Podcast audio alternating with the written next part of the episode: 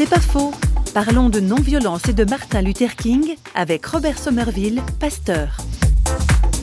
Une des raisons pour lesquelles moi je tire mon chapeau à Martin Luther King, c'est qu'il a lutté contre cette mentalité du blanc supérieur et il a essayé de le faire sans humilier les blancs. Le but n'est pas de vaincre les Blancs, c'est de les gagner, de les réconcilier. Et c'est d'ailleurs la raison fondamentale pour laquelle il a choisi la non-violence comme moyen d'action. Martin Luther King se référait souvent à Gandhi. Ce qu'il aimait dire, c'est l'esprit de mon action, je le tiens de Jésus. La méthode, je l'ai apprise de Gandhi. La méthode de la non-violence, qui préfère souffrir que faire souffrir, qui accepte des épreuves, des coups, sans jamais rendre un coup, ni une parole mauvaise, ce qui est beaucoup plus difficile.